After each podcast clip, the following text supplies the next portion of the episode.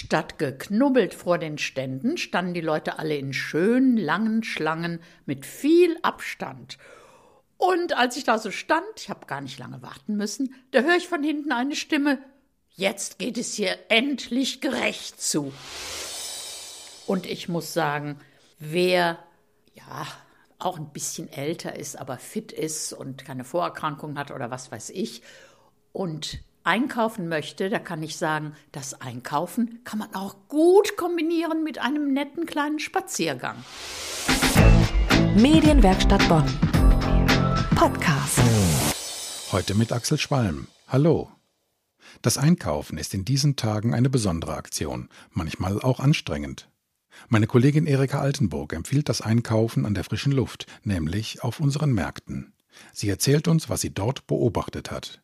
Und die Ostersüßigkeiten, die lässt sie sich jetzt schon schmecken, denn aber das verrät sie gleich selbst. Hallo, hier meldet sich Erika mit ihren Einkaufserfahrungen. Ich war am vorigen Samstag auf dem Ökomarkt und ich muss sagen, statt geknubbelt vor den Ständen standen die Leute alle in schönen, langen Schlangen mit viel Abstand.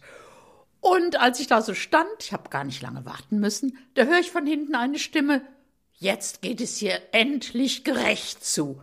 Da musste ich lächeln. Und am Stand kriegte ich eine Tulpe. Schön, dass Sie da sind. Und ich habe dann gesagt, schön, dass Sie da sind. Denn so kriege ich doch mein frisches Gemüse und den leckeren Feldsalat regional und frisch. Und dann bin ich ein bisschen weitergegangen. Im Kaufhof, Eingang über die Tiefgarage, da war ich ganz alleine und es gab alles 200 Päckchen Nudeln, mindestens Mehl, alles, was das Herz begehrt. Und bei den Ostersüßigkeiten, da stand ein großes Schild 50 Prozent. Na ja, die schmecken auch vor Ostern.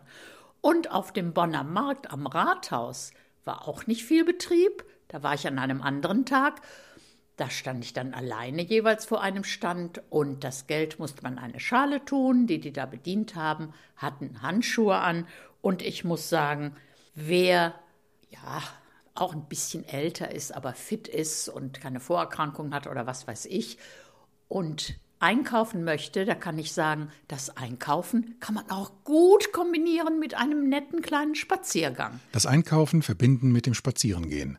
Das ist der Vorschlag meiner Kollegin Erika Altenburg.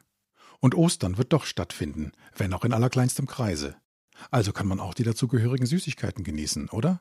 Zumindest nach der Fastenzeit. Das war der Podcast aus der Medienwerkstatt Bonn, heute mit Axel Schwalm. Bis zum nächsten Mal. Medienwerkstatt Bonn. Mehr Beiträge auf medienwerkstattbonn.de.